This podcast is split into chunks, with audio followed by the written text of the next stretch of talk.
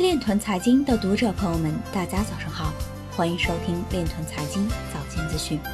今天是二零二零年八月十日，星期一，农历庚子年六月二十一。首先，让我们聚焦今日财经。北美机构投资者在全球加密市场中占据主导地位。美国北达科他州议员计划创建该州的虚拟货币。四川省鼓励利用区块链等新技术构建金融服务新模式。重庆首批监管沙盒名单出炉，涉及区块链等技术。DeFi 热潮使以太坊重新成为第一大 DAPP 平台，加密期权市场有望进一步增长。推特网友发布电报群出现的 Cosmos 钓鱼诈骗警告，未来十年数字艺术总市值或将超过三万亿美元。威神表示。使用区块链触发现实事务，需要包含预言机的机制来验证奖励。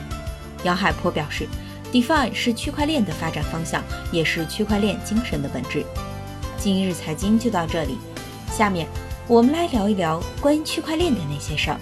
《富爸爸穷爸爸》作者罗伯特清崎在推特上表示，二零二零年黄金价格上涨了百分之三十五。标普指数仅上涨百分之三，银价仍是最好的，因它只比历史高点低百分之三十。最好的原因是它数量有限，在工业上使用，但仍然可以让那些预算紧张的人负担得起。